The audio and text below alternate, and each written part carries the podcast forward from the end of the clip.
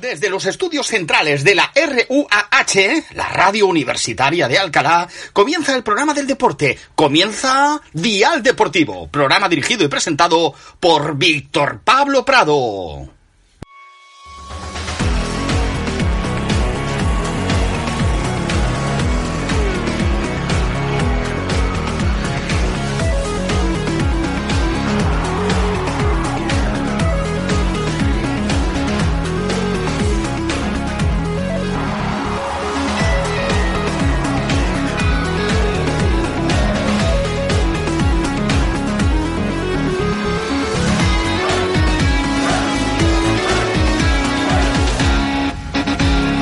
Buenos días, buenas tardes y buenas noches a todos y a todas las oyentes de Dial Deportivo. Hoy nos encontramos una semana más aquí en los estudios centrales de la Rua H, un martes 2 de noviembre, ya en noviembre, y bueno, estrenamos un mes eh, de temática deportiva en Dial Deportivo, que como comentamos y elegimos en Dial Deportivo 60, el mes de noviembre hablaremos del deporte del billar.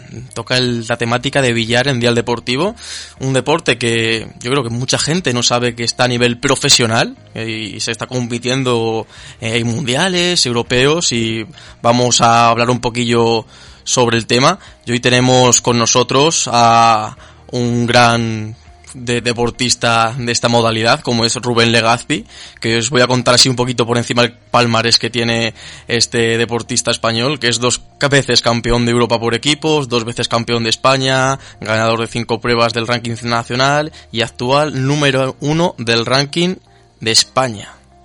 Hay que destacar que eh, bueno, se está en la modalidad del deporte de eh, carambola. Hay distintas modalidades dentro del billar y está dentro de carambola.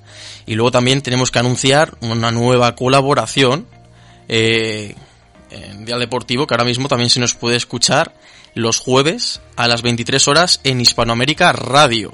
Eh, una radio aquí eh, que se emite en Madrid de manera online y también se emiten en Sudamérica. O sea que vamos a estar también eh, ampliando fronteras y se nos va a poder escuchar eh, de forma internacional.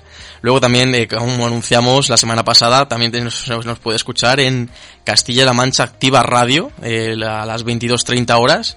Eh, los miércoles y ya la semana que viene daremos alguna pistilla más de dónde más se nos puede escuchar a Dial Deportivo. Bueno, eh, vamos a materia y esto no puede ser posible sin nuestro gran grupo de colaboradores. ¿Qué tal todo, Emilio? ¿Cómo estamos? Pues muy bien, VP, con muchas ganas de empezar el día de hoy y a ver qué nos presenta pues nuestro compañero del billar. Perfecto, luego también vuelve con nosotros eh, esta semana Marco Sado. ¿Qué tal, Marco? Pues bien, la verdad que la semana pasada me tuve que ausentar, pero con muchísimas ganas hay que darlo todo y otra semana más. Perfecto, también repite Roberto Palacios. ¿Qué tal, Roberto? Hola, muy bien. Eh, perdón por, uh, por no estar uh, la semana pasada, pero... No pasa nada, aquí somos flexibles. Muy bien, muy bien. También, por ejemplo, hoy también falta Cristian Camarero, Ru eh, Morey, eh, Piñero, pero bueno, eh, tenemos un amplio equipo, tenemos banquillo como ese buen Real Madrid de Zidane de la Champions, Marco. Ya ves. Eh, Ya no, ves. no, no hay suplentes, todos titulares y bueno, vamos a darle caña y como siempre hacemos, vamos a darle un rápido repaso a lo que ha sido esta jornada a nivel nacional e internacional.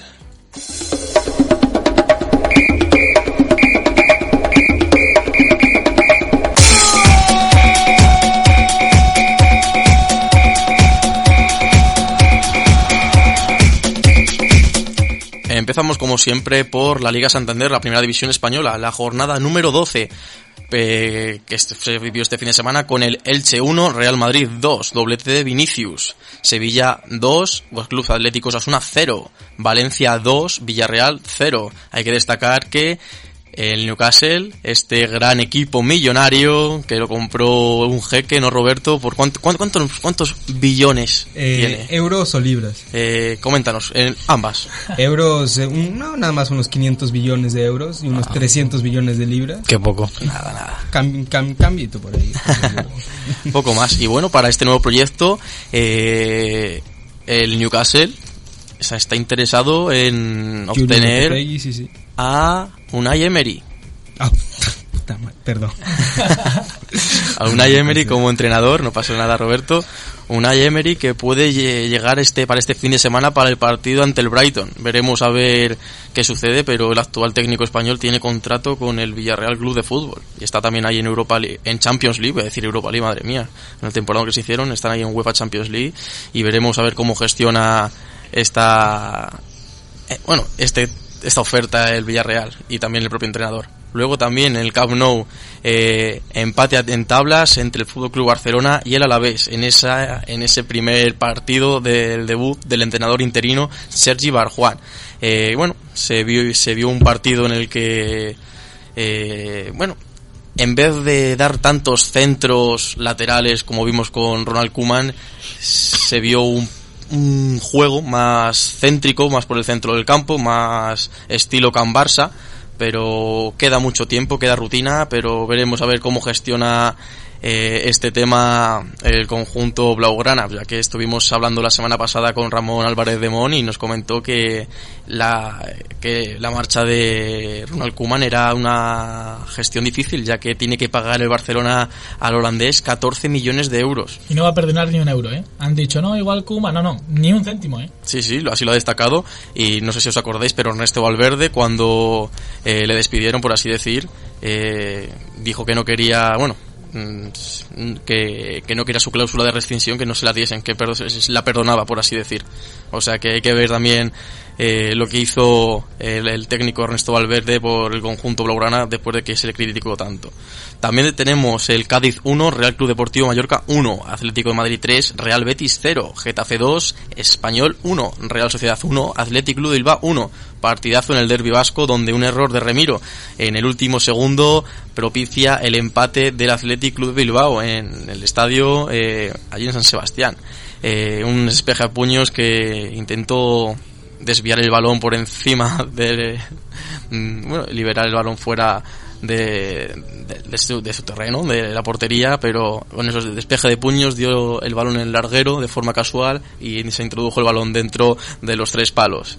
Luego también destacar el Rayo Vallecano 0, Celta 0, Levante 0, Granada 3 y también hay que destacar la jornada número 11 que fue intersemanal y no lo hemos destacado con ese Alavés 1, Elche 0, Español 1, Athletic Club 1, Villarreal 3, Cádiz 3, Mallorca 1, Sevilla 1 y el partidazo de la jornada en Vallecas que ahora comentaremos más en tertulia con Israel Herraiz, periodista de Radio Marca, donde Vallecas estuvo frenético y donde Ramel Falcao dio la victoria al conjunto eh, franjirrojo. Un gol de Falcao que propició de esta forma los tres puntos para el conjunto vallecano y de esta forma la derrota al conjunto culé y el despido del Ronald Koeman. O sea que también tuvo chicha este encuentro, tanto a nivel del terreno de juego como fuera de ellos. Luego también el, el Real Madrid 0, Club Atlético Osasuna 0, un partido que no, donde ambos equipos estuvieron, bueno, no jugaron mucho, el Madrid intentó eh, constantemente atacar la portería rival, pero no consiguió efectuar el tanto que le propiciase la victoria.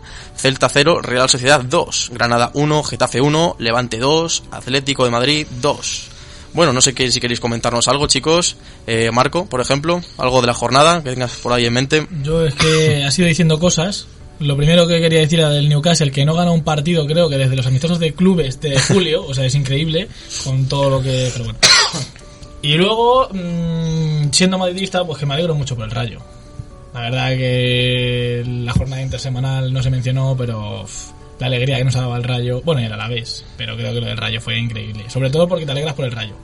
Siendo de Madrid, el Rayito es el típico equipo que a todo el mundo le gusta. Yo creo que poca gente, vamos a ver, a la gente no, pero por ejemplo, o tal. Pero yo mmm, creo que es el típico eh, equipo que todo el mundo simpatiza con el Rayo. Es un equipo que es muy valiente. En la época de, de Paco Gémez era un poco kamikaze. Salían todos ahí Uf. para arriba y era un poco o te gano o me metes seis. Pero creo que ahora mismo el Rayo está muy bien gestionado, juegan muy bien y se demuestra pues cuando equipos como el Barça, que por calidad individual son mucho mejores, pues consigue sobre todo creo que mucha gente pensaba que Falcao venía a retirarse en el Rayo. Y yo creo que Falcao está dando la nota. Hay que gente- destacar también, Marco, la rebaja salarial que ha hecho, porque estaba ganando una millonada en el Galatasaray, pero ha llegado a Vallecas para poder coger el estado de forma y participar en el Mundial de Qatar. Sí, pero yo creo, además de eso, yo creo que viene a reivindicarse, porque Falcao ya es como que en Europa ya empezamos a ver que si te vas a Turquía, te vas a Qatar, te vas a retirarte. Y jugadores como Carrasco se fueron a China y han vuelto, y creo que ahora mismo es de los jugadores más en forma de la Liga Española y del mundo. Y Falcao se va a Turquía, se le inflavalora mucho, y viene al Rayo, y en cuatro ratos te mete cinco goles. Y creo que jugadores como Falcao mm, no vienen a retirarse, porque esos jugadores, aunque se retiren, seguirán siendo buenísimos. Y se retirarán, pues porque ya su vida futbolística empieza a ser una etapa pasada con su vida personal. Pero creo que Falcao mm, se retirará cuando él quiera. Nadie le va a decir, vienes a retirarse ahora o no. La verdad es que tiene 35 años y está como una flor, ¿eh? Sí, sí, sí, es increíble. O sea, el Rayo juega como si tuviera 25. Sí, sí. Ahora Sí, hablaremos en profundidad con Israel Raiz, periodista de Radio Marca, que nos va a dar unos detalles y unos datos clave que seguramente eh, él solo conozca. Y bueno, también destacar a Antonio Conte, que ha llegado esta misma tarde a, a los Spurs, al Tottenham. Hotspur, eh, sustituyendo a Nuno Espíritu Santos, un entrenador que va a dar guerra y garra, pero veremos a ver cómo gestiona esta plantilla, ya que el último técnico no, no ha gestionado bien el plantel y ahí está en la clasificación que está en zona media y veremos a ver, aunque bueno, Antonio Conte es un entrenador que te puede dar números y resultados, pero veremos a ver cómo, como he dicho, cómo gestiona el equipo. Sí, la cosa yo creo que desde que eh, Pochettino abandona el Tottenham, el Tottenham, o sea, el Tottenham actual es un equipo hecho para Pochettino. Lo hace él configurado a su forma de jugar, a su gusto. Ni Mourinho consigue levantar al Tottenham, ni Nuno eh, consigue levantar al Tottenham. Veremos ahora a Conte, que para mí tiene una forma muy diferente de jugar que Pochettino, pero igual el carácter de Conte hace que todo el mundo le siga. Sí, sí, puede ser. La cara es una, es, es una moneda. La cara puede ser de cara o cruz. Sí, pero yo, por ejemplo, Mourinho es un carácter más como Conte. No quiero decir que sean como muy autoritarios, pero sí es verdad que son de mi forma de jugar es esta y tú te puedes llamar Harry Kane, te puede encantar ser delantero y jugar como juega Cristiano Ronaldo en el United, de solamente llego mete gol, pero si juegas conmigo vas a jugar en el centro del campo a defender como el resto. Entonces, si a Mourinho con esa forma de ser igual no le ha funcionado, igual a Conte tampoco, pero creo que Conte tiene una forma tiene esa autoridad, pero tiene más mano izquierda. Bueno, y Conte también tiene experiencia en la Premier, ya entrenó al Chelsea y tal, así que... Ha, ha ganado la Premier, así es que. Claro. pues, Eso es. sí, sí. Sí, también hay que destacar que, como bien has comentado, Marco, eh, los, es- el Spurs de Pochettino, que estuvo creo que dos o tres temporadas sin hacer fichajes. Sí, sí, de hecho, en la temporada que llegan a la final de la Champions, ese verano no fichan a nadie. Pochettino dice que, que, bueno, habría que fichar y Daniel Levy le dice que está todo muy bien. Que la temporada está fenomenal, que vamos a planificar con la misma plantilla porque, joder, hemos estado a punto de ganar la Premier. ¿Quién te dice que con los mismos jugadores? Y claro, Pochettino ahí se queja un poco, que yo creo que es, aparte de que no le fichan a nadie, ya tanto tiempo en el mismo equipo cansa. O sea, necesitas un nuevo reto como estaba ahora en el PSG. Pero también es eso. El, cuando llegas a una final de una Champions con el mismo equipo sin fichar a nadie, el mérito, aparte de los jugadores que son muy buenos, creo que Pochettino tiene ese equipo configurado a- para él. Y el resto de entrenadores igual no casan demasiado bien porque es el equipo de Pochettino. Él construyó ese club más o menos. Él cuando llegó, el Spurs era, ¿qué? Siete, ocho, nueve, algo así. Y él los, los llevó para oportunidades de tal vez ganar la Premier o la Champions. Así es que pues sí, yo diría que ese es más o menos su club, yo diría. Es que además, si tú te fijas, el resto de entrenadores, o sea, creo que en la Premier más es el equipo que se adapta al entrenador que Sí. el entrenador que se adapta al equipo. Porque, por ejemplo, el City, o sea, no decimos el City de De Bruyne, es el City de Guardiola. Sí, de Guardiola. El, el Tottenham de Pochettino. El Liverpool de club. Exactamente, o sea, es el equipo el que se adapta al entrenador. En cambio, aquí en la Liga Española pasaba el Real Madrid de Cristiano, el Barça de Messi, Hmm, así es. el, el Atleti, en este caso sería el Cholo. O sea, creo que el Cholo sí tendría esa filosofía, vamos a llamarla británica, de que es el equipo el que se adapta al entrenador. Pero el resto de equipos suele ser el no sé, el tal de tal jugador. ¿Sabes? Por ejemplo, yo me acuerdo, la Real Sociedad, nadie decía la Real Sociedad del entrenador, era la Real Sociedad de Odegar o de Isaac. ¿Sabes? Aquí siempre tendemos a valorar al jugador estrella, oye, este es buenísimo. En la Premier es al revés. Sí. Podría ser el Tottenham de Kane, pero es el Tottenham de Pochettino. Ahora, como el entrenador no hay un vacío ahí de entrenador, es el Tottenham de Kane. Pero los equipos punteros, como bien ha dicho Roberto, es el Liverpool de Klopp, el City de Guardiola. Ahora mismo, entre comillas, sería el Manchester de Cristiano porque Solskjaer es un poco... Pero es, yo creo que es eso, el, el Tottenham estaba hecho para Pochettino y por eso no funciona, porque la, en la Premier el equipo depende del entrenador. Sí, mira a Ferguson con el United, por ejemplo. Exactamente. Gran ejemplo, sí. Hmm. O por ejemplo, el, el Chelsea, desde que se va Mourinho hasta que llega ahora Tuchel, se pegó un montón de tiempo prácticamente vagando entre la quinta, sexta, Hmm. cuarta posición. O sea, no ha vuelto, no, bueno, ahora sí, pero desde que Mourinho gana la Champions, tal, se pegan ahí un tiempo que sí que no, que sí que no, que pasa mucho, porque es verdad que la Premier, el Big Six, siempre está para arriba, para abajo, para arriba, para abajo. Por ejemplo, el Arsenal Arteta parece que vuelve a, a triunfar para arriba, creo. Yo siempre había dicho que el Arsenal era de Wenger, tío. Sí, exactamente. No de Arteta. Como... Es que Y antes era Arsenal de Henry, de Henry, ¿sabes? Totalmente, No sé. totalmente. también. O sea, Wenger es la figura que siempre ha tenido ese Arsenal. Que luego el Hmm. Arsenal de Wenger tampoco ha sido como por ejemplo podemos comparar el City de Guardiola. O sea, el Arsenal de Wenger no ganaba todos los años la Premier ni todos los años la Champions. pero como que ya se vinculaba a Wenger. Mm. Y- Siempre estaban peleando. Exactamente. Pero luego también, chicos, hay equipos que dan la sorpresa, como es el Leicester de, El Leicester. de Ranieri, que Pero ves, campeón. ahí está, el Leicester de Ranieri. No dice, no, el Leicester de Mares de Bardi es No, el entrenador. El entrenador el- hace mucho, la verdad. Y a ver si es verdad y vemos este año, bueno, ya lo estamos viendo, el Rayo Vallecano de Andoni Iraola. Eh, bueno, para comentarlo esto está con nosotros Isra- Israel Herraiz. ¿Qué tal, Israel? ¿Qué tal, compañeros? ¿Cómo estáis? Buenas tardes. Estamos aquí hablando un poquito de la Premier, así, bueno, hemos hemos acabado el tema del Leicester y quién sabe si puede ser esta temporada la del Rayo. Pero como siempre decimos en Vallecas, Isra, eh, lo primero es la salvación, ese es el objetivo que pasa por la cabeza de todos y veremos a ver qué se cuece esta temporada eh, por Vallecas. Sí, bueno, es eh, el objetivo sin duda de, del equipo, ¿no? Que es la, salvación, quedarse en primera división.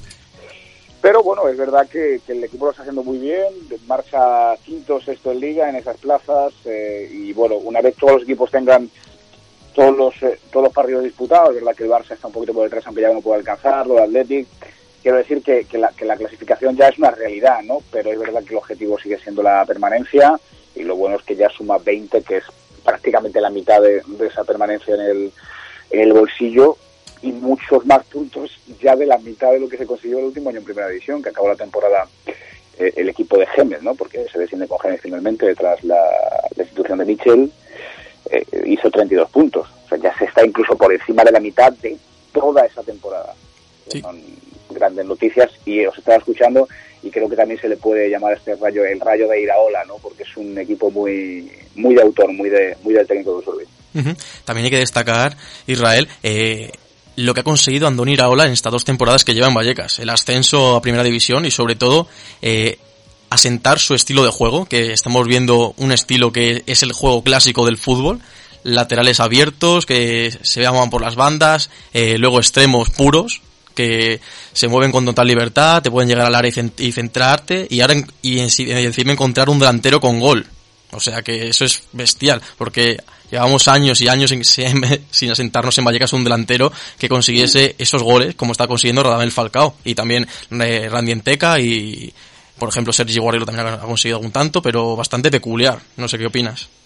Bueno, eh, el estilo además eh, era difícil, digamos, entre comillas, que cuadrara porque es un estilo para mi gusto diferente al que, por ejemplo, tenía Gemes o tenía Mitchell, si voy muy para atrás, también diferente a lo pues, Sandoval. Bueno, es un estilo en el que se puede el equipo adaptar, amoldar, tener un poco de, sensación de que dependiendo del rival que esté delante se juega de una u otra manera, siempre teniendo las mismas características que lo que tú has dicho, ¿no? una presión muy alta, eh, bandas muy abiertas eh, con eh, carrileros largos, a pesar de que esa banda con Fran y con y con Álvaro esté, esté muy ocupada, pero con, con carrileros muy largos, también con, con Bayou incorporándose, Isi entrando hacia adentro, centro del campo. Yo diría que sí con un doble pivote, con Oscar Valentino, Patefisi, otro futbolista más creativo, y luego el tema de Falcao, ¿no? Creo que no, no vamos a descubrir a Radamel, que tiene una media goleadora, bueno, ha empeorado un poquito, ¿no? Quizá ahora con no habiendo hecho gol ayer ante el Celta, pero creo que sale a, un, a gol por hora, que es una, una barbaridad. Bueno, eh, yo soy de los que en su día reconozco que no me convencía Andoni Iraola para entrar al Rayo Vallecano, me cayó la boca y además ha sabido adaptarse. Quiero decir, en el Mirandés tenía unos objetivos, en el Rayo cuando llegó tenía otro objetivo que era ascender a primera división, lo ha conseguido y ahora el objetivo es mantenerse y lo está consiguiendo con creces. Yo creo que tendría que ser una catástrofe, es verdad que tampoco se pueden hacer las campanas al vuelo, pero tendría que ser una catástrofe para que el Rayo no se quede en primera. Sí, sí, y además eh, de esto también destacar el Fortín que es Vallecas. Eh, hasta el día del partido ante el Celta llevaba cinco victorias consecutivas. Granada, Getafe, Cádiz, Elche y Fútbol Club Barcelona Israel. Eh, una cosa que es espectacular. Eh, tener a la afición encima, encima la afición como que es como es la del Rayo Vallecano, que te apoya en las buenas y en las malas, es espectacular. Hacerse fuerte como local. Sí, es verdad que tiene un poquito de, de trampa el dato que publicamos en el periódico en, en Marca, porque decíamos que el, que el Rayo no perdía en casa, no dejaba de ganar en casa, es decir, solo había ganado desde mayo. Es verdad que no se jugó luego demasiado, porque post Lugo, que fue un equipo que ganó aquí en Vallecas, eh, solo se ha jugado el playoff, solo jugó Leganés y Girona, y posteriormente, bueno, mentira, creo que fue el Girona, de hecho, el último equipo, no, no el Lugo, el Girona en playoff final, ¿no? Y a partir de aquí, pues eh, todo victorias, primero ante rivales muy directos, o presumiblemente rivales directos por abajo, pero finalmente también eh, también ante, ante un rival como el Barça, ¿no? La sensación de que todo estaba cuadrando y que todo va muy bien para que en casa los resultados sigan siendo así. O sea, el equipo tiene, como decimos, ese estilo muy bien definido, pero la sensación de que no es flor de un día, que las cosas se están haciendo para que las bases se sienten durante muchos años y el Rayo es un equipo muy grande en su casa, un equipo que es muy difícil meterle mano y yo estoy convencido que no solo el Barça, sino que el Madrid, el Valencia, el Atlético de Madrid, el Sevilla, cuando vengan a Vallecas lo van a pasar muy mal, más allá por las clásicas dimensiones, el campo más pequeño, o sea, ayer se quejaba Coudet, por ejemplo, el césped, más allá de todo eso, por lo arriba que presiona el Rayo, por lo, por lo que aprovecha quizás, pues sí, las dimensiones del Estadio Vallecas, pero sobre todo por, por la afición, por, por cómo aprieta, por cómo está detrás y, y cómo esa gente que ahora no vamos a descubrirla pues, también gana puntos. Y eso que hay que destacar que aún así el estadio no se encuentra con el aforo máximo disponible. Veremos a ver para cuándo acaban esas obras, que creo leer y recordar que era para enero. No sé si está más o menos por esa fecha, Israel. Sí, teóricamente el, el plazo para terminar es, eh, es enero, sí. Y luego también destacar de este rayo eh, la diferencia de goles. Eh, usualmente en años, años anteriores era la diferencia de goles menos 14, menos 10 a estas alturas y ahora mismo se encuentra en más 6. 18 goles a favor y 12 goles en contra. Esto también es un dato a tenerlo en cuenta. Bueno, es un dato muy, muy a tener en cuenta. Eh, precisamente yo creo que ahí es donde reside la mayor diferencia del estilo de Andoni Iraola con respecto a otros entrenadores. El rayo de Paco, por ejemplo, un rayo con el que yo he disfrutado muchísimo en primera división, era muy frecuente verle siempre en el arranque de temporada llevarse eh, cuatro, cinco, seis goles en un eh, partido de inicio de temporada, porque era un rayo, eso también lo diremos en el desquite, de Gemes que cambiaban muchas piezas.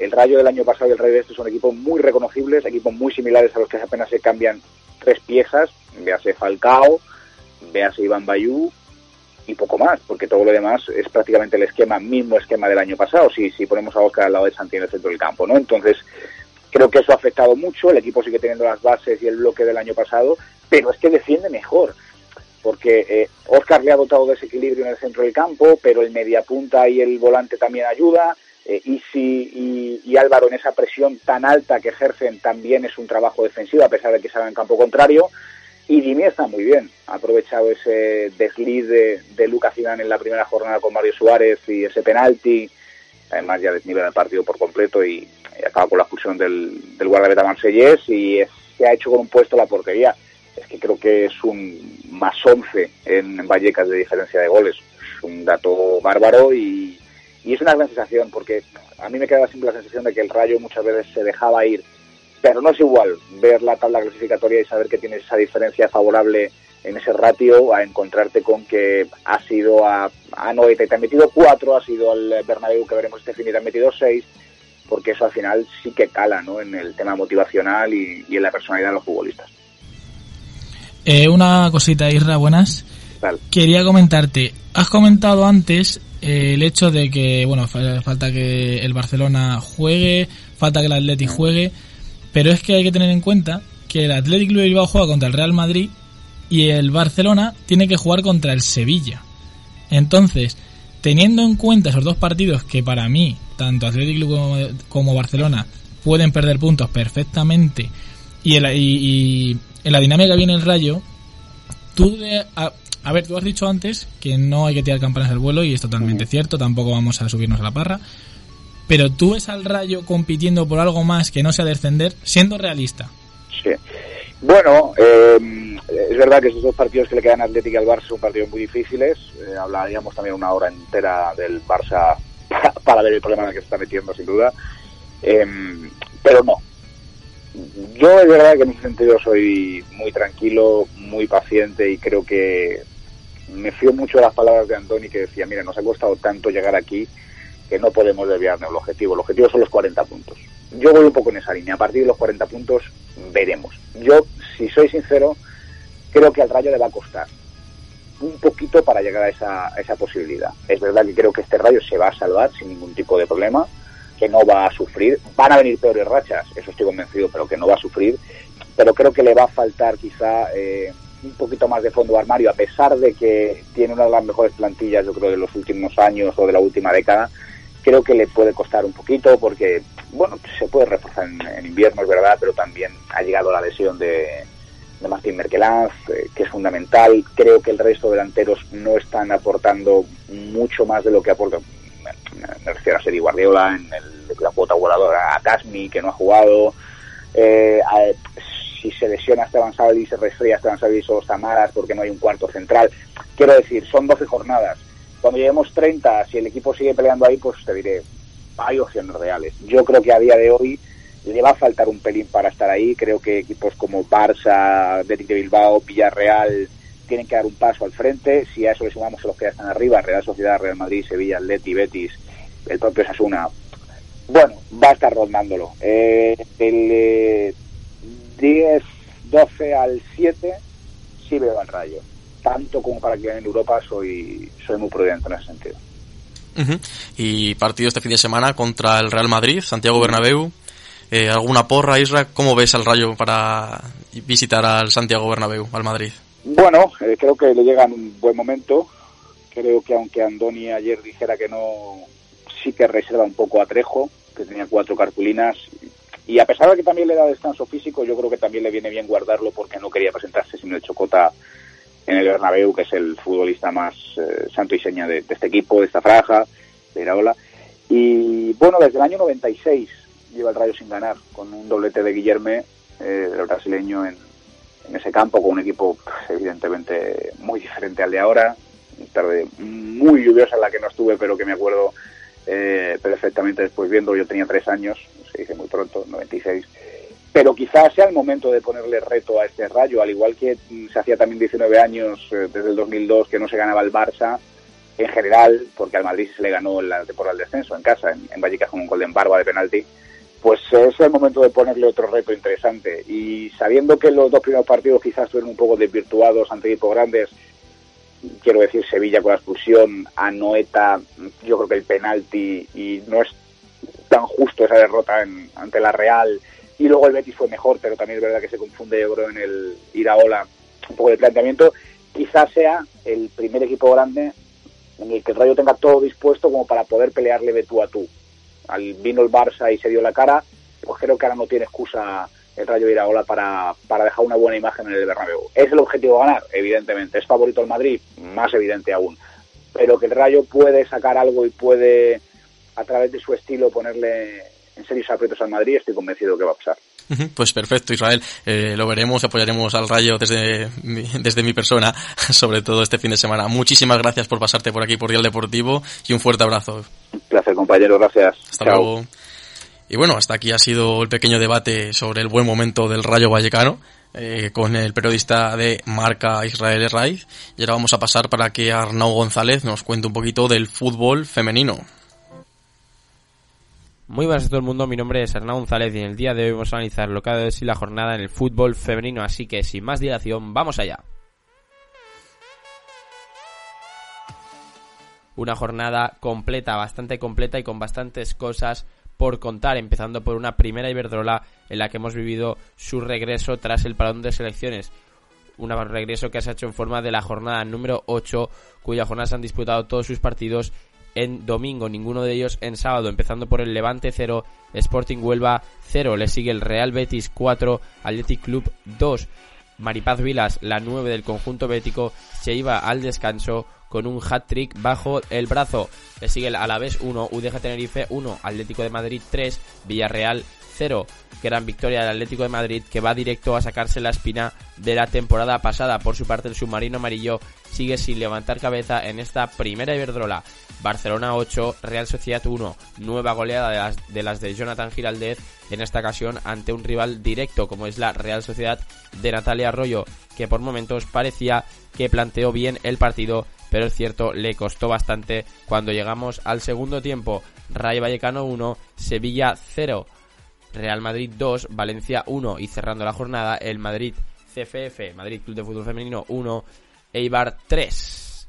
Y seguimos ahora con el fútbol inglés, nos vamos hasta la FA Cup porque hemos tenido las semifinales de la edición 2021, es decir, de la temporada pasada, que no se pudieron disputar cuando eh, su fecha lo mandaba debido a varios, varias problemáticas con el COVID-19 que ya venían desde años anteriores. En fin, Manchester City 0, Chelsea 3. Es decir, el Chelsea es nuevo equipo finalista de la, de la FA Cup y Arsenal 3, Brighton 0. ¿Qué significa esto? Que sí, señores, tendremos final de equipos londinenses, derby londinense en Wembley en la final de la FA Cup.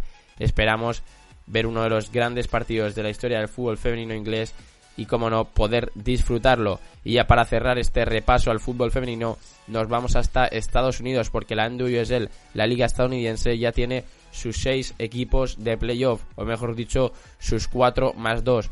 Me explico, cuatro más dos. Portland Thorns y All Rain pasan directos a semifinales tras ser los dos primeros clasificados de la, de la, de la fase previa.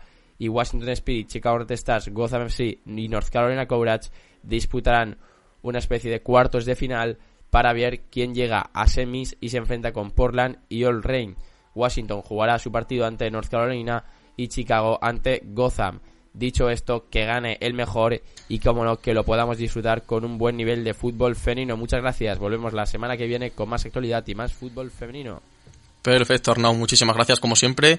Y voy a hacer un pequeño apunte de este fin de semana en la NBA a, nivel nacional, donde Santi Aldama se convierte en el decimoctavo español en debutar en la NBA y logró un total de 7 puntos ante los, trails, ante los Trailblazers y se encuentra eh, disputando en, en, las filas del Grizzlies. Hay que destacar que es el decimoctavo tras pasar anteriormente Fernando Martín en 1986, Pau Gasol en 2001, Raúl López en 2003, José Manuel Calderón en 2005, Jorge Garbajosa en 2006, Sergi Rodríguez en 2016, Juan Carlos Navarro en 2007, Rudy Fernández 2008, Marc Gasol 2008, Sergi Vaca 2009, Ricky Rubio 2011, Víctor Claver 2012, Nicola Mirotic 2014, Alex Abrines 2016, Juancho Hernán Gómez 2016, Willy Hernán Gómez 2016, Usaman Garuba 2021 y este español, el canario, Santi Aldama en 2021 es el decimoctavo jugador español en disputar la NBA. Esperemos que no sea el último y vemos también los éxitos españoles también en el baloncesto. Y vamos a irnos al descanso ahora mismo con una canción de, de la OSA de Veneno.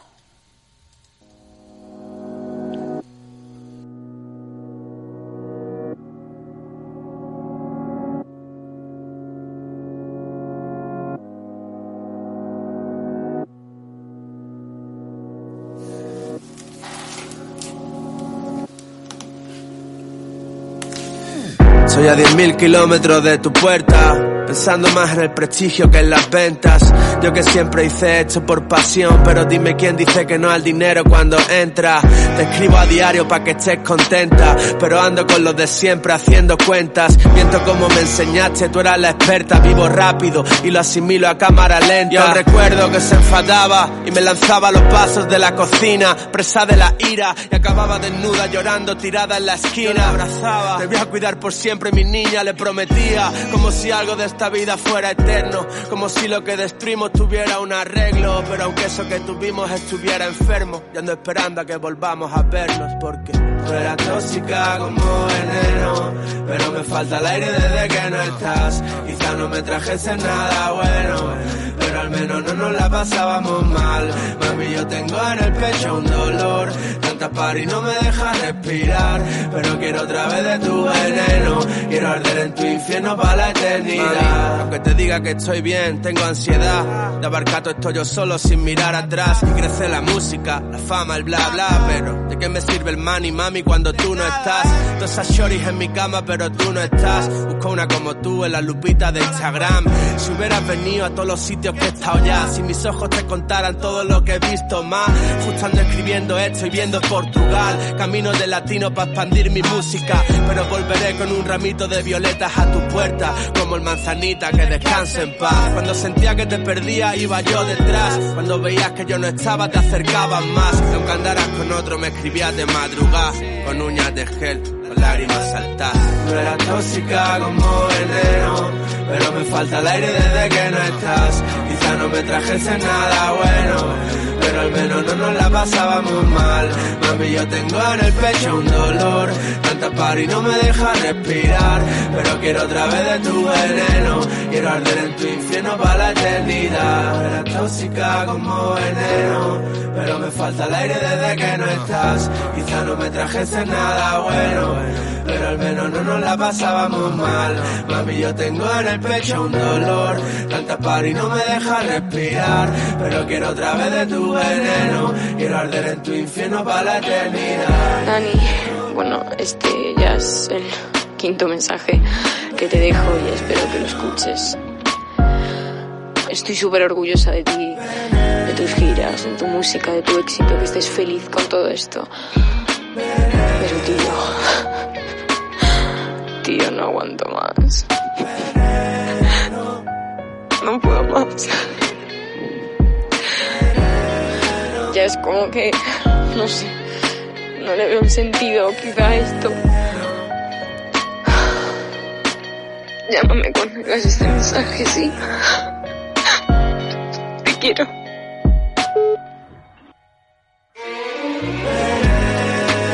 Y aunque quiera yo, no puedo vivir sin tu veneno.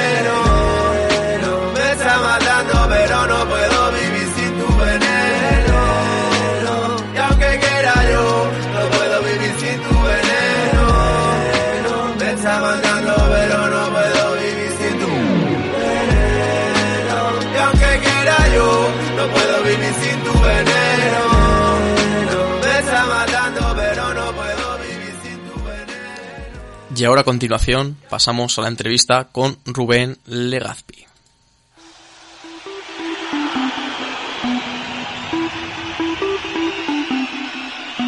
The concert.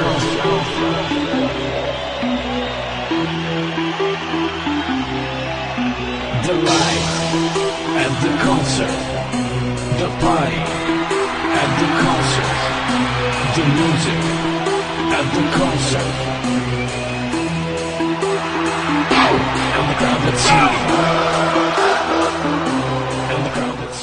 Muy buenas Rubén, ¿qué tal todo? Hola, buenas.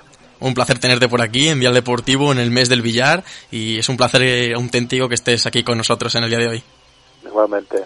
Bueno, eh, en primer lugar de presentar, para quien no conozca a Rubén Legazpi, es jugador de billar a nivel nacional e internacional y eh, juega la, moda- a la modalidad de tres bandas y también es dos veces campeón de Europa por equipos, campeón de Europa Junior, dos veces campeón de España, subcampeón del mundo por equipos, bronce en el Campeonato de Europa Absoluto en 2019, ganador de cinco pruebas del ranking nacional y actual número uno del ranking nacional. No te quedas corto, Rubén, ¿eh? Pues sí, la verdad es que está bien. Cuando lo oyes, está bien. Nunca, nunca pensé que conseguiría nada de esto, por supuesto. Porque ¿en qué momento se te pasa en la cabeza empezar en el mundo del- billar? He visto que tu familia también está en este mundillo, pero ¿en qué momento se te pasa por la cabeza? Pues a ver, tam- yo creo que fue cuando tenía unos 18, 19 años, porque yo, yo jugaba al fútbol hasta entonces también y bueno, lo compaginaba un poco con el billar con los torneos sub-17 entonces y, y no jugaba mucho, muchos torneos. más, más que nada iba a entrenar algún día y ya está. Y ya ahí, bueno, en el fútbol, eh, bueno, me llegó una oferta del fútbol también que ya tenía que decidir, por así decirlo. O, porque ya en el fútbol tenía que entrenar cada día, era un poco a nivel semiprofesional, por así decirlo. Y bueno, y ese mismo año tenía eh, previsto el Campeonato del Mundo y el Campeonato de Europa Junior. Y bueno, y dije, bueno, tengo que ya seguir jugando al billar. Y porque, bueno, coméntanos la disciplina en la que te encuentras tú enfocado dentro del billar, porque eh, eres el mejor de España en la modalidad de tres bandas. Coméntanos un poquito cómo es este, este, este, este categor- esta categoría en el mundo del billar. Sí, pues esta modalidad consiste en hacer eh, la carambola, que bueno, supongo que todo el mundo sabe hacer una carambola, sea, sabe lo que es una carambola, que es con tu bola dar a las otras dos, ¿no?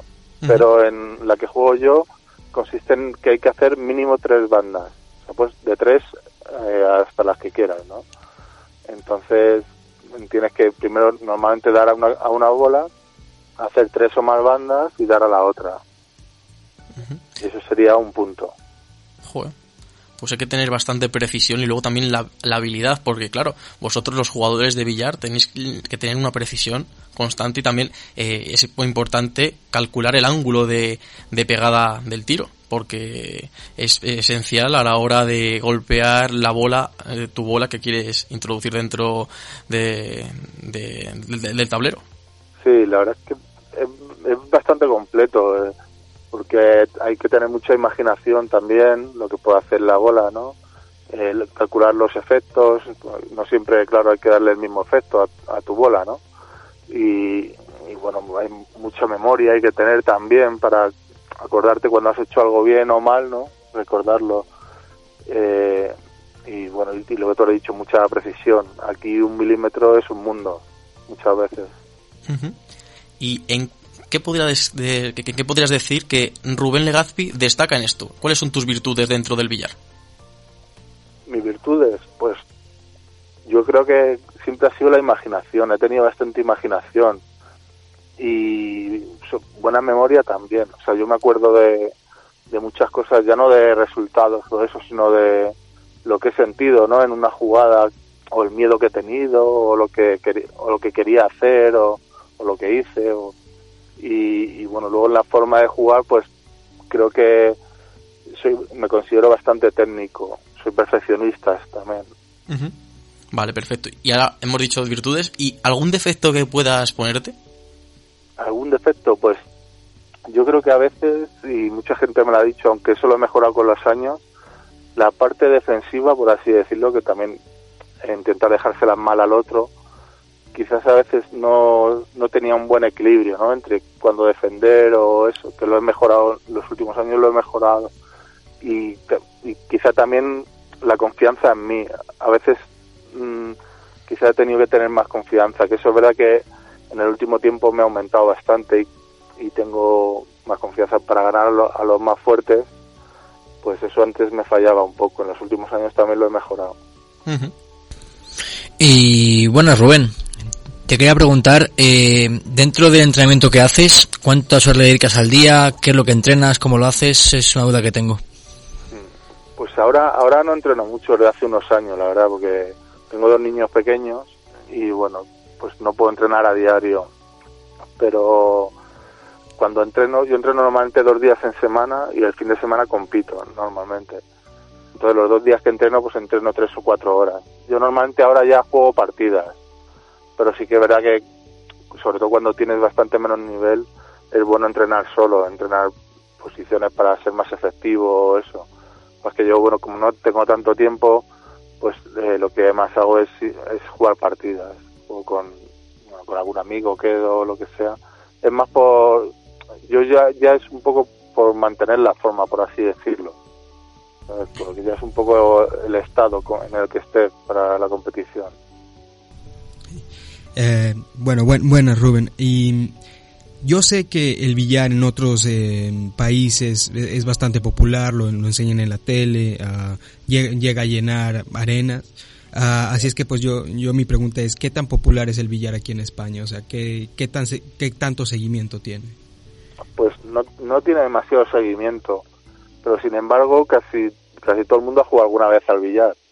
O sea que es, un juego que eh, un deporte que, que mucha gente ha practicado, pero no tiene mucho seguimiento ni, ni en los medios ni, ni nada. Y eso que, que hay muchísimo nivel hoy en día, que es, una de las mayores potencias a nivel mundial. De la, a lo mejor la cuarta, la quinta o así, hay muchos jugadores de, de mucho nivel, pero no tiene demasiado seguimiento, sobre todo en los, en, bueno, en los medios de comunicación. Y por ello, ¿qué crees que le falta Rubén al billar para que coja esa expansión y que se dé a conocer de, mayor forma a nivel nacional?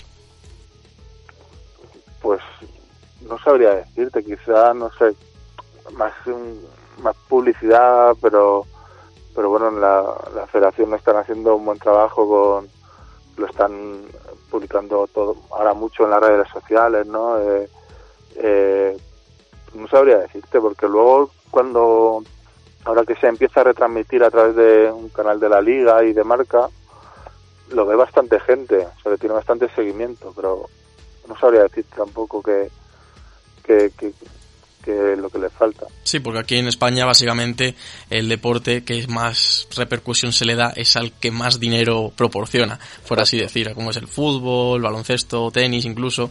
Eh, así hay veces que el billar, por ejemplo, dentro de, dentro de esta faceta de deportes minoritarios, dentro de lo que cabe, a nivel de expansión, eh, de conocerlo eh, las personas, pero luego dentro de la Federación Española de Billar te- tenéis ahí un unos grandes compañeros, incluso tú también, donde te incluyo, que estáis en lo máximo y en el top, por así decir, de europeo y mundial, diría yo.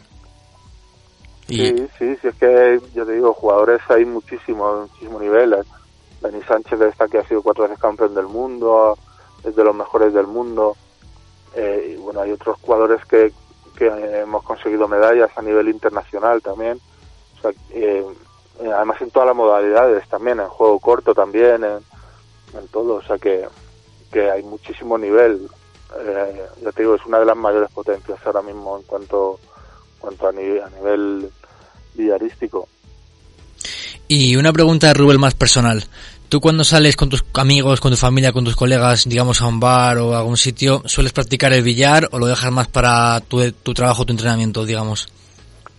Bueno, si tengo que salir cuando salimos en plan así diversión, no me importa si tengo que jugar o eso. Pero bueno, Y, tampoco, ni mucho ni poco. y por ejemplo, ¿no se impresiona a la gente a la hora, a la hora de jugar tú cómo manejas el, depo- el juego? Es decir, lógicamente, tú siendo profesional das mil vueltas a cualquiera que eh, compita contra ti. ¿No se impresiona a la gente al verte jugar o alguna cosa de esas? Hombre, sí, sabes que juego. Lo que pasa es que yo, como casi todos mis amigos son del mundo del billar, Mm. o sea que no. Cuando salimos tampoco practicamos mucho. Si no, así la gente habitual sería como Cristiano Ronaldo jugando una pachanga ahí eh, en lo, con los campos. Pero bueno, es muy peculiar. Y luego también, Rubén, eh, en el apartado de, de los palos, por así decir, que, eh, ¿tenéis alguna diferencia entre palos para la hora de disputar las partidas? Eh, no, siempre utilizamos el mismo en la misma partida, pero sí que, eh, bueno, cada uno pues elige un poco el peso, el equilibrio que le gusta. El mío personalmente está es, es una marca japonesa que, que está hecho a mano y tardan a lo mejor un año en hacerlo, porque te lo hacen en el equilibrio exactamente donde tú quieres, aunque yo no soy tampoco muy muy pijotero o perfeccionista con eso, pero sí más o menos el peso que tú quieres y eh, bueno, si tú quieres di- diseñarlo con, con algo que quieras, no sé, algo que quieras incrustarle tú, alguna incrustación, lo puedes elegir. Perfecto. ¿Y algún campeonato o torneo que tengas ahora próximamente? Pues sí, ahora, bueno, ahora se está jugando prácticamente cada semana la Liga Nacional por equipos, Ujú. que es el Campeonato de España eh, por equipos, o sea, como la Liga, la Liga de Fútbol, por así decirlo. Y, y ahora dentro de un mes está el Campeonato del Mundo, que vamos a representar Dani Sánchez y yo y bueno, a ver qué tal se da. Pues perfecto, Rubén. Muchísimas gracias y toda la suerte del mundo en tus próximos torneos y en el Mundial. Y aquí tienes las puertas de Dial Deportivo siempre abiertas para volver cuando quieras. Muchas gracias a vosotros. Un placer, Rubén, y un fuerte abrazo. Hasta luego. Y bueno, vamos a pasar ahora a la sección de motor, después de entrevistar a Rubén Legazpin, número uno top en España en la disciplina de a tres bandas y que va a representar a España en el Mundial, que se disputará próximamente. Y pasamos ahora a la sección de motor para que Alex Martín nos cuente toda la actualidad de las ruedas. Iba, a decir, iba a decir de las tres ruedas, pero claro, Moto tiene dos y luego Fórmula 1 tiene cuatro. Pero bueno, coméntanos un poquito, Alex.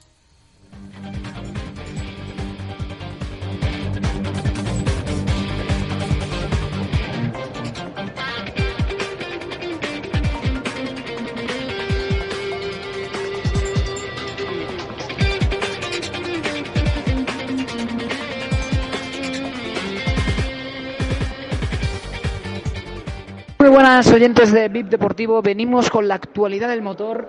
Baja de última hora para el Gran Premio de Algarve. Marc Márquez ha tenido una leve contusión en la cabeza, según anunció el Repsol Honda, y no podrá participar en el Gran Premio de Portugal. El piloto español que venía en su mejor momento de la temporada, ya que había ganado su segunda victoria consecutiva en el Gran Premio de la Emilia Romagna, se pierde este Gran Premio, en el que podemos tener un campeón español, por cierto, que Pedro Acosta se la juega si consigue la victoria en el Gran Premio Luso, podría ser campeón del mundo, el más joven de la historia.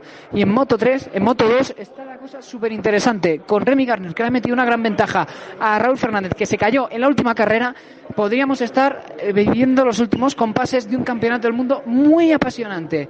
En cuanto a MotoGP, Fabio Quartararo ya ha sido campeón, ya está decidido el título de pilotos y solo queda saber quiénes ganan los dos últimos grandes premios de la temporada. Sin Marc Márquez, el abanico de favoritos se dispara. Puede ser Peco Bagnaia, pe- el propio Quartararo o cualquier otro piloto de la parrilla, porque se está evolucionando demasiado en la parrilla.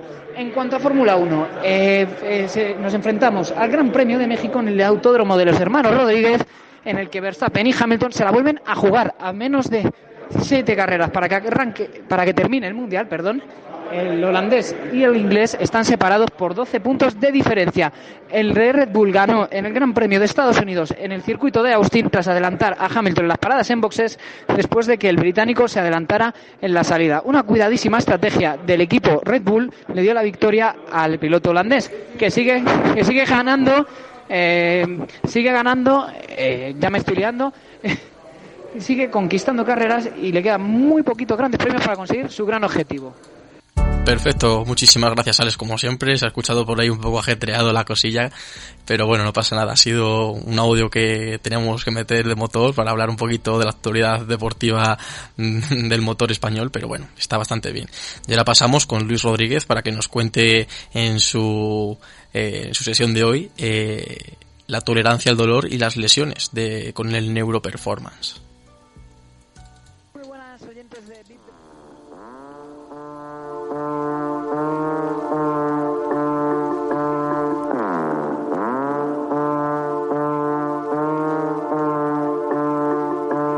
Wake up in the morning feeling live. God must be really on my side. Got the baddest bitch by my side. Cash make the pussy come alive. Everybody know I set the vibe. Muy buenas Luis, ¿qué tal todo? Hola, buenas tardes, ¿cómo estáis? Muy bien, la verdad. Aquí esperando con ganas y entusiasmados de ver qué nos cuentas en el día de hoy. Porque claro, eh, como he comentado, vamos a hablar un poquito de la tolerancia al dolor y las lesiones. Eh, coméntanos un poquito cómo podemos mejorar nuestra inmunidad al, al dolor mediante la neurociencia. Sí, sí, sí. Dentro, dentro de estos capítulos de neuroperformance o la aplicación de las neurociencias para, para la mejora del rendimiento deportivo, estaba deseando que llegara este, este programa porque es uno de, de mis favoritos, eh, temas favoritos, ¿no? La, la tolerancia al dolor. Al final, eh, tolerancia y control del dolor, ya sean lesiones, ya sea en el día a día, eh, etcétera, etcétera, te da como un, como un superpoder, como digo a veces. Bueno, lo primero que hay que decir, sobre todo, Víctor, es que la, la, el dolor tiene una función de supervivencia e integridad física. No tenemos que olvidarnos de esto. Es decir, el dolor se considera algo, algo nocivo, normalmente porque te molesta, pero la lesión previa o el problema previo que has tenido es lo molesto realmente. El dolor es simplemente una serie de mecanismos de protección y de mejora y de, eh, y, y de curación, digamos.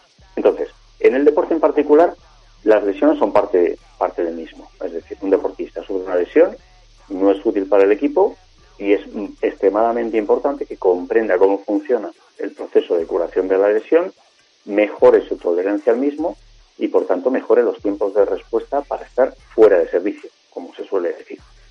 Al final, el dolor es un proceso perceptivo que tiene también, que tiene obviamente una gran componente sensorial, pero también tiene esa componente perceptiva, esa componente a veces llamada cognitiva. En la parte sensorial que nos viene de, de cientos de miles de años atrás por nuestra biología, tenemos los receptores sensoriales. Son estructuras con la misión de detectar modificaciones del entorno, transformarlo en señales que podamos entender, que pueda entender nuestro sistema nervioso, señales electroquímicas, y bueno, son los llamados externorreceptores, ¿no? En particular los del dolor, que están en músculos, huesos, ligamentos, están repartidos por todo el cuerpo, obviamente.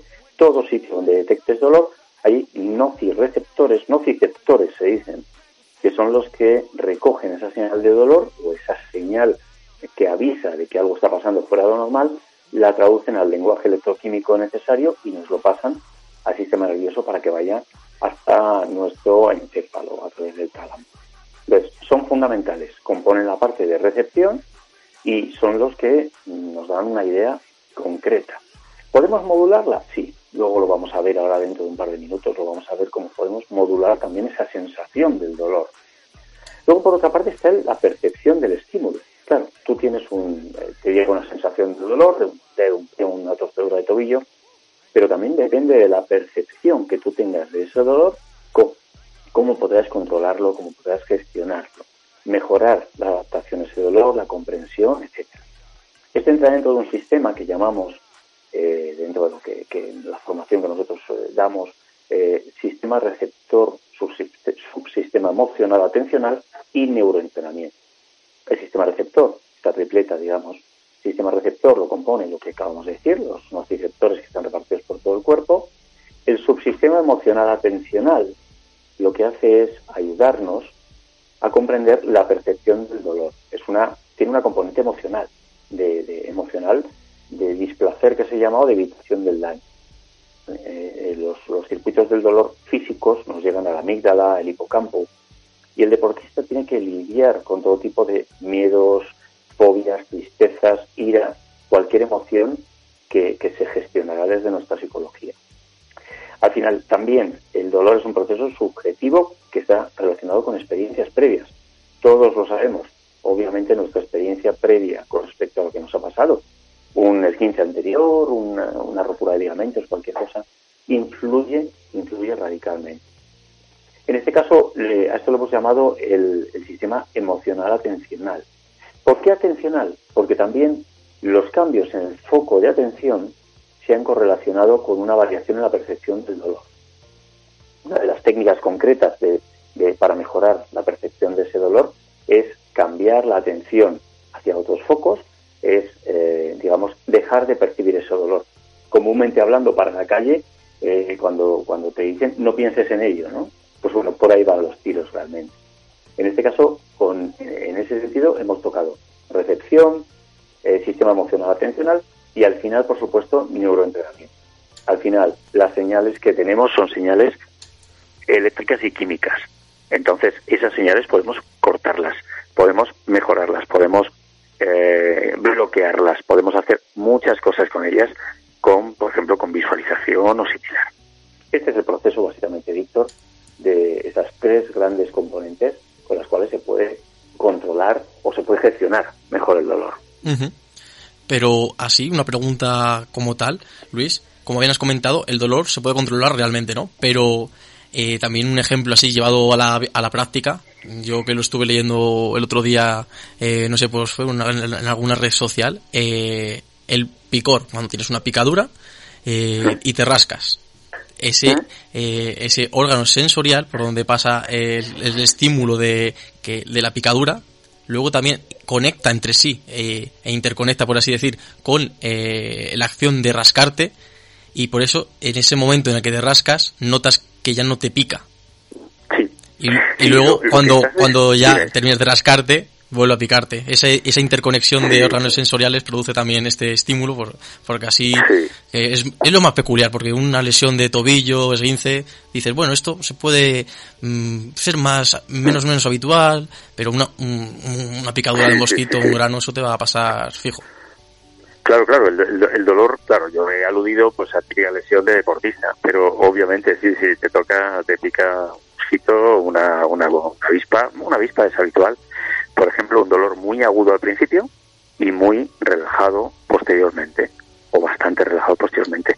Totalmente, lo que acabas de describir, Víctor, es un proceso que está basado en lo- y también en las componentes y las fibras de nuestro sistema nervioso. Tiene dos tipologías de fibras para, para llevar esa señal de dolor, unas de tipo A y tipo B, unas son de tipo rápido, otras son de tipo lento, y además jugamos con ellas, las de tipo rápido son las que te dan ese dolor inmenso de que te ha picado una avispa, por ejemplo. Horrible, ¿no? Eh, las tipo B son fibras más lentas que son el dolor posterior. Pero, Víctor, lo que acabas de describir tú es uno de los métodos, que ojalá haya tiempo en el futuro también de contarlos, uno de los métodos de distracción atencional, pero no perceptual, no de nuestro cerebro, sino física, biológica. Nosotros podemos, efectivamente, tocando bien la misma parte, ejerciendo presión sobre la misma parte del dolor o una parte contigua, distraer a las fibras nerviosas. Se solapan. E incluso los caminos del dolor que, que llevan eh, la parte dañada se pueden cortar porque el sistema nervioso pone su atención en otra serie de fibras sobre las que estás presionando. Es, es tan, tan, tan complejo de explicar a veces, pero tan simple como eso. Es casi, podríamos llamarlo un- una distracción atencional biológica. ¿no? Y efectivamente, haciendo presión, presión moderada sobre la zona alrededor de, sobre la misma zona en ocasiones, al principio cuando el dolor es intenso, o simplemente sobre zonas colindantes, como digo, ¿no? Eso, eso es una realidad, pero se aplica a todo, ¿eh? A la, a la abeja, al, bueno, al esguince y mientras no haya rotura. Sí, por ejemplo, se me ocurre otra casuística dentro de esta modalidad. También puede ser, eh, para los deportistas, puede ser también, Luis, eh, cuando te echas reflex, por así decir, que así aumentas el calor para las fibras y puede producirte otra sensación similar. O... Sí, efectivamente, estás totalmente. eh, mira, el reflex, sabes que te da la sensación de frío, ¿no? Lo que estás haciendo es cambiar el umbral de dolor. No lo hemos hablado porque no hay, no hay tiempo. Nosotros tenemos en estos nociceptores, tenemos umbrales de dolor, los cuales están con un po- definidos en un potencial de acción que es, venga, de 1 a 10, un 5. Por ejemplo, cuando actúas con eh, antiinflamatorios tipo reflex de efecto inmediato, cuando actúas con hielo, cuando actúas con, con otra serie de medicamentos de, instantáneos, digamos, estás cambiando la capacidad de esos nociceptores, que son no son más que terminaciones nerviosas, de captar ese dolor. El dolor sigue existiendo, la herida sigue existiendo exactamente igual. Te das cuenta que el, que el reflex realmente no cura. El reflex lo que hace es aliviar. Entonces, lo que estás haciendo es cambiando desde la temperatura lo- local hasta eh, la capacidad de esos nociceptores para detectar el dolor. Te das cuenta como el reflex, por ejemplo, en cierto modo te, te, te aísla la zona y te la duerme, ¿no? Cuando se te duerme una parte nerviosa de, de tu cuerpo, sencillamente estás eliminando esa capacidad de recibir el dolor y por tanto transmitirlo. Es tan, tan tonto como eso. El hielo tiene una doble función, ¿eh? Cuidado, no me quiero equivocar o equivocar a la gente. El hielo tiene una función eh, de distraer a esos nociceptores para que cambien su umbral de acción, para que dejen de emitir señales y también la acción inflama- antiinflamatoria, importantísima. Acción antiinflamatoria que la inflamación es una protección contra la, contra la herida, es correcta, el cuerpo funciona bien así, pero también es conveniente con el hielo bajar esa inflamación para, para que pueda bueno pues seguir su, los, los fluidos eh, puedan seguir su ritmo. Pues, Luis, ¿Me muy... permites un apunte final? Sí, claro, sin Porque problema. Te lo digo porque llevo practicándolo desde hace pues muchísimos años ya y, y es algo el tema de las duchas las duchas frías, ¿no? O heladas o criogenia o como quieras como Sí. quieras verlo. Al final lo que está haciendo entre otras cosas, entre otras cosas es mover los líquidos internos del cuerpo, mover los líquidos tanto superficiales, los líquidos que van más a ras de piel, como la sangre, como los líquidos internos. O por ejemplo, si metes a un a una pierna lesionada la metes en hielo, algo muy habitual y, es lo que se debe hacer. Realmente la, sangre corporal y, y los líquidos corporales eh, van hacia, hacia, digamos, se mueven de otra manera en esa zona. Pero el frío, en particular las duchas heladas, que son excelentes para la salud, no solo para el deporte, para la recuperación, lo que hacen es mover todos los líquidos que recuperan los flujos, el flujo sanguíneo, el flujo linfático, todos los líquidos lo remueven porque el cuerpo está intentando compensar esa, ese frío, compensar esa temperatura. ¿no? El cuerpo tiende a estar caliente, necesita 36 grados, más o menos 36, 37 grados. Con lo cual, esa ducha helada la tiende a compensar. Eso significa mover, mover, mover, mover, mover células, mover sangre, mover eh, líquido linfático, mover todo. Eh, en ocasiones muy a ras de piel. Y eso y ese movimiento de líquidos lo que lo que hace es que tanto las, los músculos, los tendones, los ligamentos sean irrigados de mejor manera. Mejora lesiones, pero atención a esto, y ese era el apunte que te quería dar, mejora la salud general de nuestro cuerpo, mejora la grasa acumulada, si quien quiera adelgazar, mejora todas las, las duchas heladas, llámese, ¿no? Quien las aguante. Claro, porque yo tengo entendido, Luis, eh, que por las mañanas es mejor ducharse con agua fría para, para la activación y para activarte a lo largo del día y luego por la noche, para terminar el día, una ducha de agua caliente para la- relajar el cuerpo y el organismo. Eso es, eso es exactamente. Si, si eres capaz, porque reconozcamos que, que es, complicado, tú te levantas, te levantas adormilado, porque el cuerpo, un cuerpo de 50 años como el mío, tarda más en despertarse, claramente. Se, se levanta más aletargado. Un chaval de 18, pues se levanta más, más juvenil, más tranquilo.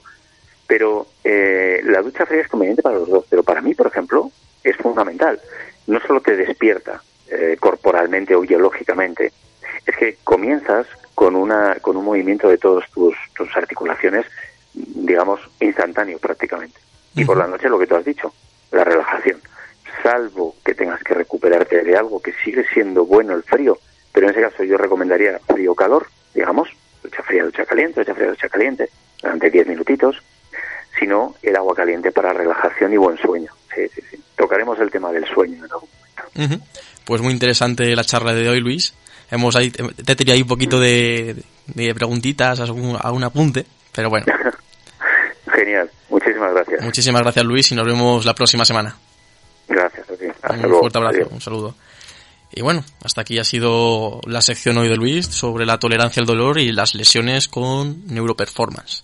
Y ahora bien pasamos a la sección mítica de Dial Deportivo, que es la de boxeo con nuestro gran Emilio, uh, con nuestro gran, nuestro gran Emilio, nuestro gran eh, Emilio amigo, nuestro gran amigo Emilio con boxeo.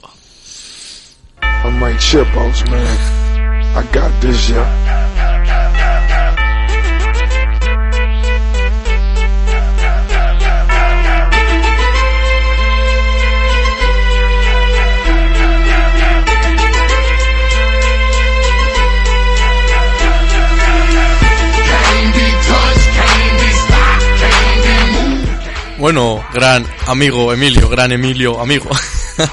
Coméntanos qué nos traes en el día de hoy. Hablas como, como Yoda Star Wars. Bueno, da igual. Necesito una ducha fría. Sí. Estaría bien.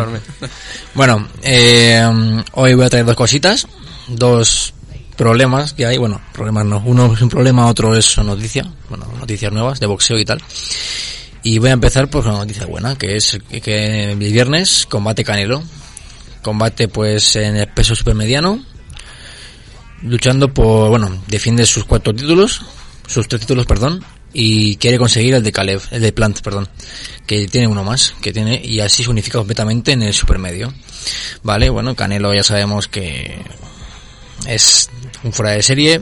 Hubo una polémica antes del combate una- en un face-off, en el que, ya creo que lo comenté, puede ser, no me acuerdo, en el que pues Plant le dijo textualmente hijo de puta, y pero no se lo dijo personalmente, no, no sé si me entendéis. Lo dijo en inglés, no fue a atacar a su madre, sino simplemente, y Canelo se tomó personal y le empujó. Luego Plant le quiso agredir, Canelo lo esquivó, le dio un golpe, le reventó las gafas y le hizo una herida a- Plant en el ojo, que bueno, luego se for- formó ahí un- una hipotética de que le hizo daño con el puño solamente y al final fueron las gafas. Bueno, una movida de eso. Uf, vaya tela.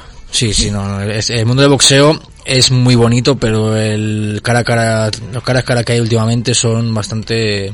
Este he de decir que no es fingido, eso me gusta porque, a ver, no me gusta la violencia gratuita como ese momento, pero, Sí, sí, sí. sí. pero, eh, ¿cómo decirte?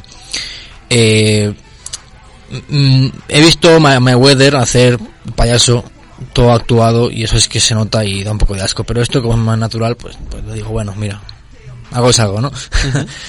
y eso, y te quería preguntar, Roberto, a ti, por ejemplo, eh, Canelo, como, como persona, como icono, ¿cómo es en México? ¿Cómo le tratan, cómo le ven a Canelo? No, pues el ser nacional. O sea, nosotros mexicanos somos muy, muy orgullosos de nuestro país y, pero bueno, eh, estamos como, mm, o sea, personas que, que pesen, bueno, ya, ya, ya no digamos en Estados Unidos, pero nada más afuera de México son, son, no- nos da mucho orgullo y bueno, Canelo ha sido, pues, bueno, famoso desde que yo era, pues, niño, niño, o sea, desde que yo Sí. era como 10, 9.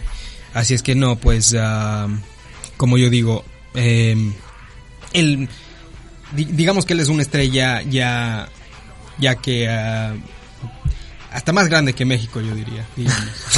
Entiendo. Es, es como un héroe nacional, digamos. ¿no? Sí, sí, sí, sí, sí, es, es lo mismo que usted, para ustedes, no sé, Xavi, Iniesta, algo así, más o menos. Entiendo, sí, claro, claro.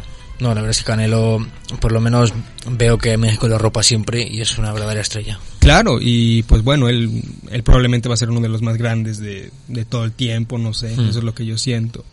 Y pues bueno, yo, yo, yo te quería preguntar a ti, que tú tienes más sabiduría del boxeo que yo. Sí, cuéntame.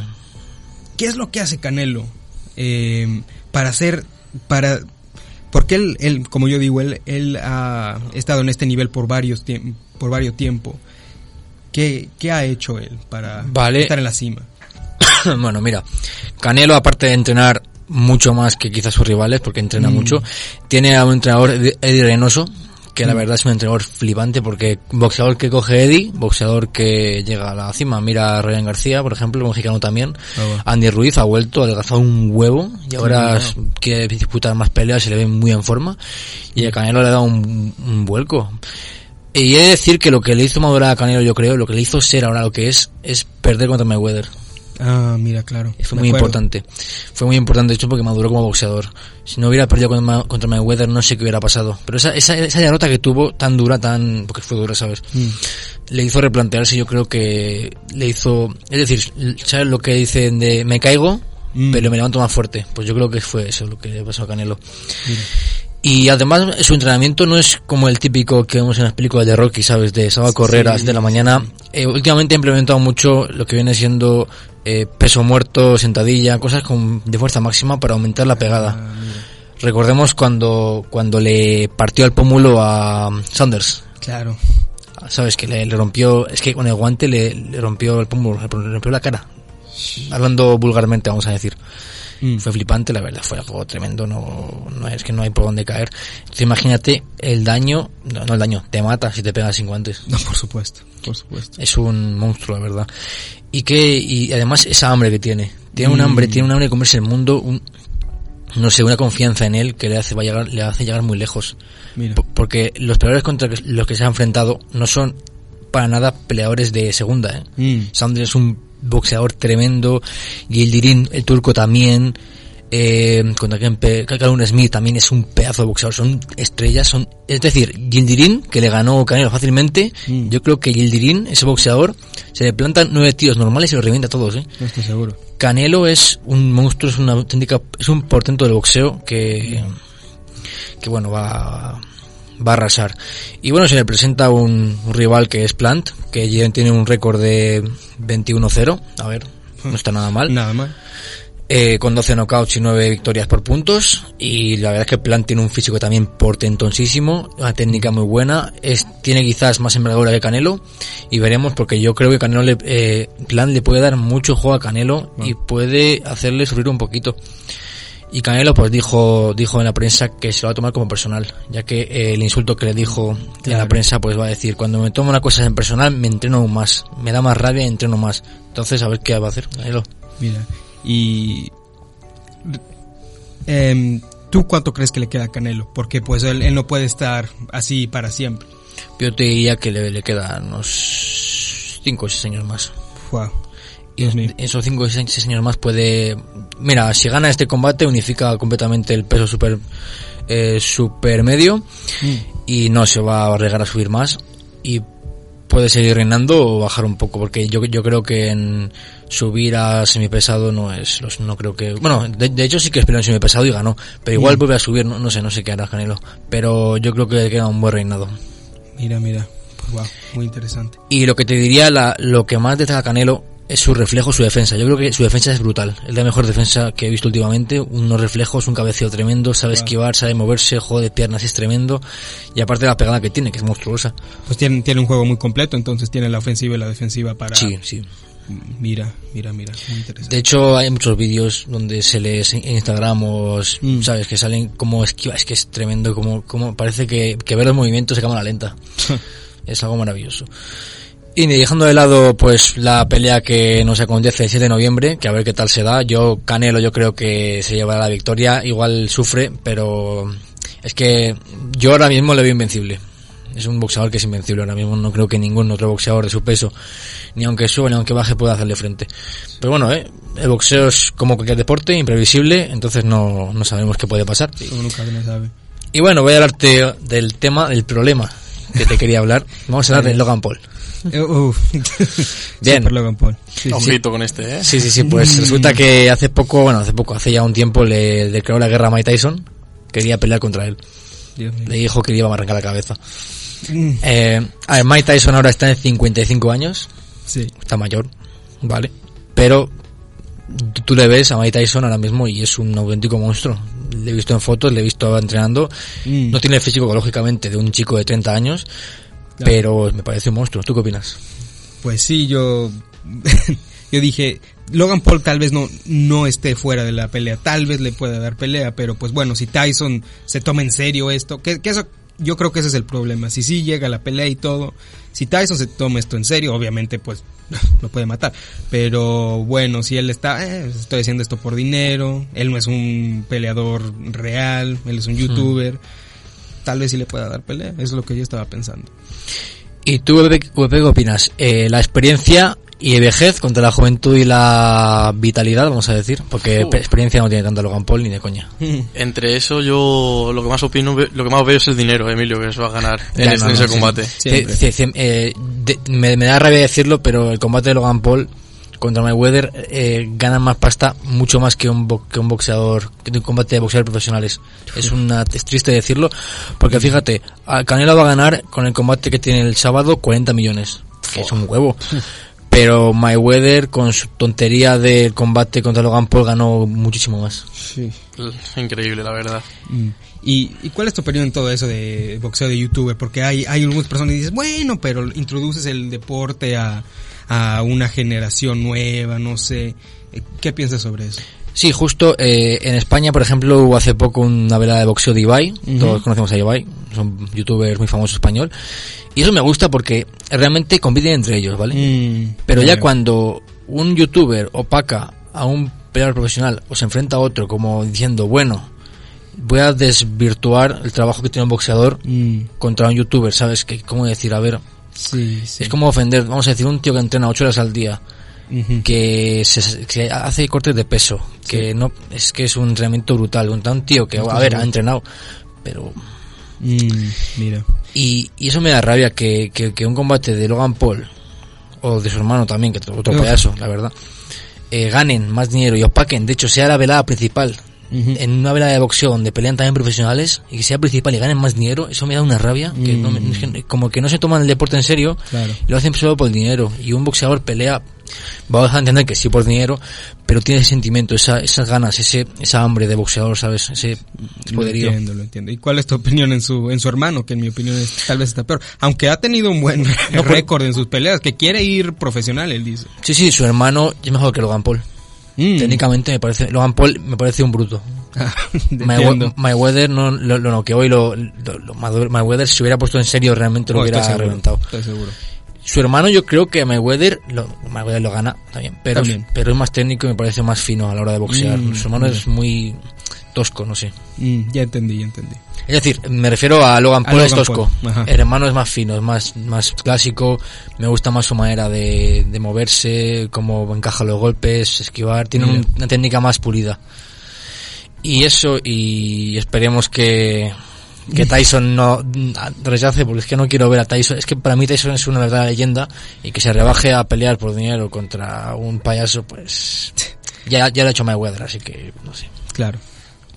Uf, veremos Pues, a ver. Ya sí, nos contarás más adelante, Emilio, a ver si se propicia o no este combate. Bueno, si me dan un porcentaje del dinero, pues mira, no, ya que no. Vamos a Un ir, si nos dan un 0.1%, porcentaje, lo, lo emitimos. Y el deportivo lo emite. Mira, a mí si me dan un 0,001% de todo el dinero que ganan, yo estoy feliz. Hombre, Por favor. dejamos de estudiar y todo. Hombre. Sí. Pues es todo, bebé. Pues muchísimas gracias, Emilio. Una semana más y veremos a ver qué se viene la semana que viene. Y a continuación vamos a proceder a despedir el programa con un poquito de racatacatacatacata. ¿Cómo es? Racatacatacatacata, racata. Roberto. ¿cómo es? No, me salió muy mal, perdonen. No pasa nada, pero aquí lo suena bien.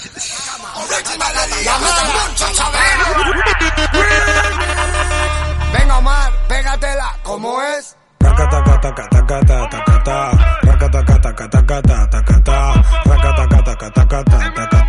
Montate en mi Lambo que nos vamos a ronear. Madre mía, casi me olvido de otro personaje ilustre de Dial Deportivo. Con el racatacatacatacata, Emilio, me he hecho el lío. Por favor, VP. Vamos a ver que nos abra un poco el apetito José Campos. Let's go, José.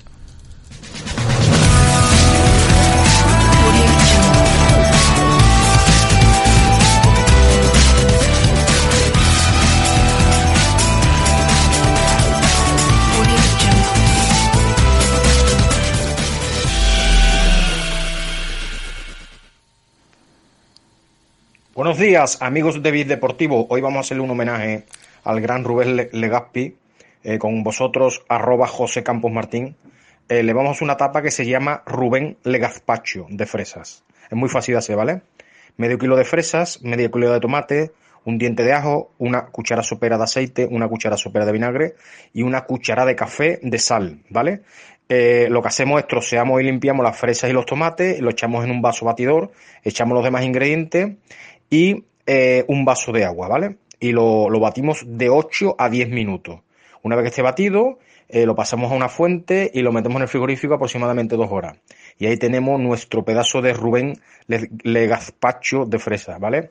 Eh, pues nada, espero que os haya gustado esta etapa y nos vemos en el siguiente programa. Un saludo, amigos. Un saludo, José. Y está, está rica, está rica, Emilio. Muy bien, que te has dado cuenta. Digo, joder, que, que te has dado cuenta de... La verdad es que sí, bueno, no pasa nada. de- habías dicho, joder, falta José para que me abra el apetito, que ya son horas, ¿sabes? Ya es hora de comer. Me hace falta babear a mí. Pues ese Rubén Legazpacho, para nuestro, en honor a nuestro deportista entrevistado de hoy, Rubén Legazpi. Vamos a finalizar ahora sí el programa. ¿Y cómo es, Emilio, que dice la canción? Racatacatacatacata, ¿Cómo racata. es? Racata.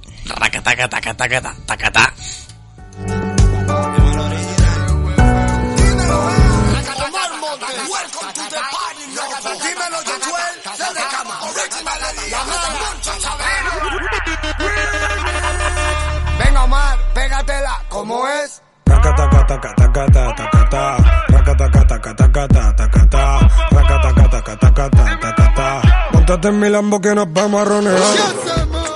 Muchas gracias, como siempre, Emilio.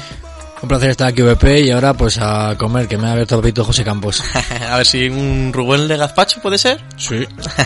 muchas gracias, Roberto, como siempre. Un placer, muchas gracias por tenerme aquí. También muchas gracias a Marco Osado, que ha estado aquí en la primera parte del programa, Luis Rodríguez por su sección de neurociencia, Arnau González por el fútbol femenino, Alex Martín por el motor, también a José Campos por sus tapitas y al entrevistado especial de hoy, Rubén Legazpi, y también a Israel Herraiz, eh, periodista de Radio Marca, por entrar en el debate con nosotros.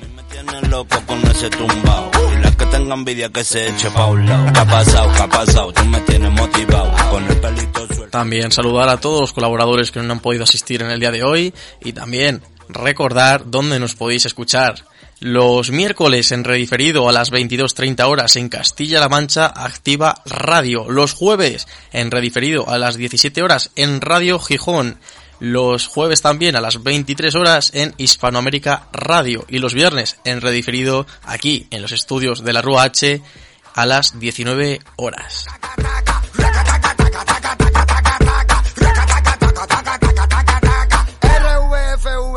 ¿cómo es? Tú, esta noche tú eres para mí.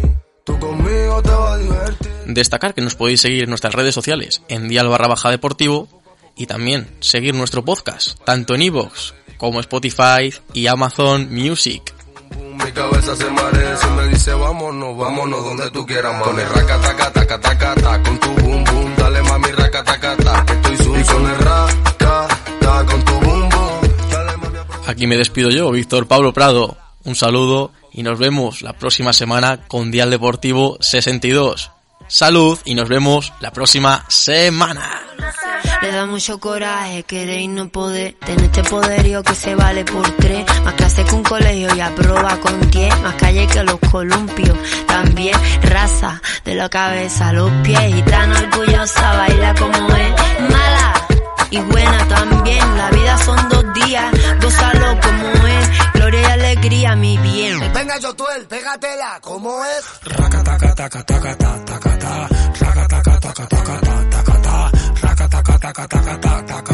Bailemos pegadito y deja que me ponga atrás. Embrújame, contra la pared, estrújame. Dame tuyo y esta noche úsame. Y no me ponga freno, que no soy nada bueno. Tengo tu veneno en la juca. De Cuba tengo pa' ti mi azúcar. Con tu beso me cambiaste la ruta. No tengo miedo, así que mami ejecuta. No seas tan fina y sé más bruta. Venga, luego, pégatela, ¿cómo es?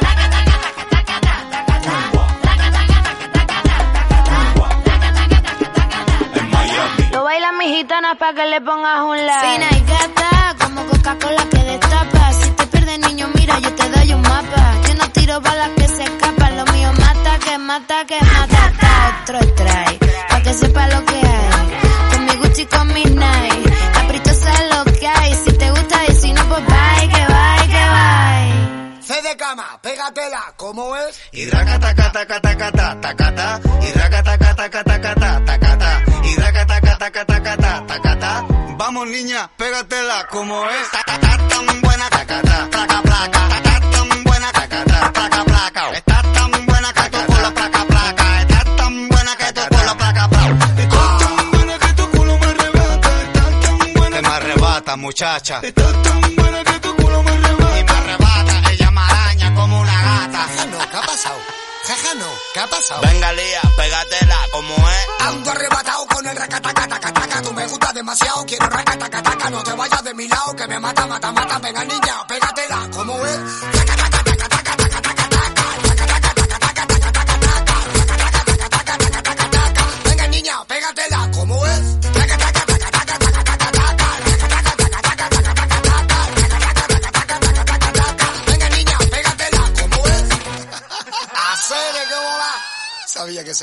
Espera, espera. Que falto yo. Venga Nino, pégatela como es. Me llamaron para el remix, yo le metí racatacataca. Esa gitanita baila, se arrebata, bata, bata. Hace lo que tiene, pero su mirada mata, mata. Venga niña, pégatela como es. Soltera, ya en casa nadie te espera. Pregunta la bellaquera, bailando la noche entera. Ay, la, la, Tú estás soltera, ya en casa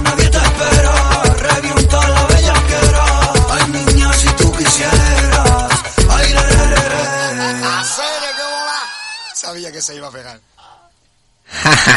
pues nada, con este racatacatacataca de remix de Moncho Chavea, el original, Yutuel, C de Cama y varios artistas eh, invitados, vamos a despedir el programa de Dial Deportivo. Estamos intentando llegar a la hora y media, no nos queda nada. Por aquí tengo también a mi gran amigo Emilio. Emilio, Nos falta poquito ya. pero un poquito, ¿eh? Aguanta un poco más. Venga, Roberto, ¿cuánto nos queda ya? Es que no nos queda nada. Tres... 20 years ago. 30, Pues nada, es que el mes de Dial Deportivo de noviembre eh, hablamos aquí del billar y estamos a tope con el billar. Intentamos fomentar un poquito el billar y yo me, siento en la mesa y tengo ahí mis estrategias, mis driblings. Igual hay que pedir unos tips a los campeones. Sí, sí, sí. El bar. Madre mía, eso... Tu ropa tiene unas una historia que contar. Unas cervecitas... Alarga la vida de tus prendas. Con tecnología que cuida tus prendas Luego como se otro, merece. otro poema. ¿Cómo era ese poema? Porque no Soria solo fría, cuidamos de tu ropa, fría. también de tus recuerdos. Pues nada, estos minutos son exclusivos para nuestros oyentes Prime, que están hasta el final aquí el apoyando planeta. el programa. Desde aquí os mandamos un fuerte abrazo, un fuerte saludo y nada, ya la semana que viene vamos a darle más caña al mes del billar. Estamos ya cerrando la entrevista y también tenemos así en debate alguna persona o algo más así peculiar. Porque ahora que intentamos llegar a este hora y media, estamos a tope y nada, ya no queda absolutamente nada, Emilio. Hacemos una cuenta tipo año, año nuevo. Sí, sí, sí, vamos a hacer. Mira, cuando entremos en la recta final ahora, venga, 10, 9, 8, 7, 6, 5, 4, 3, 2, 1. Nos vemos la próxima semana. ¡Hasta luego!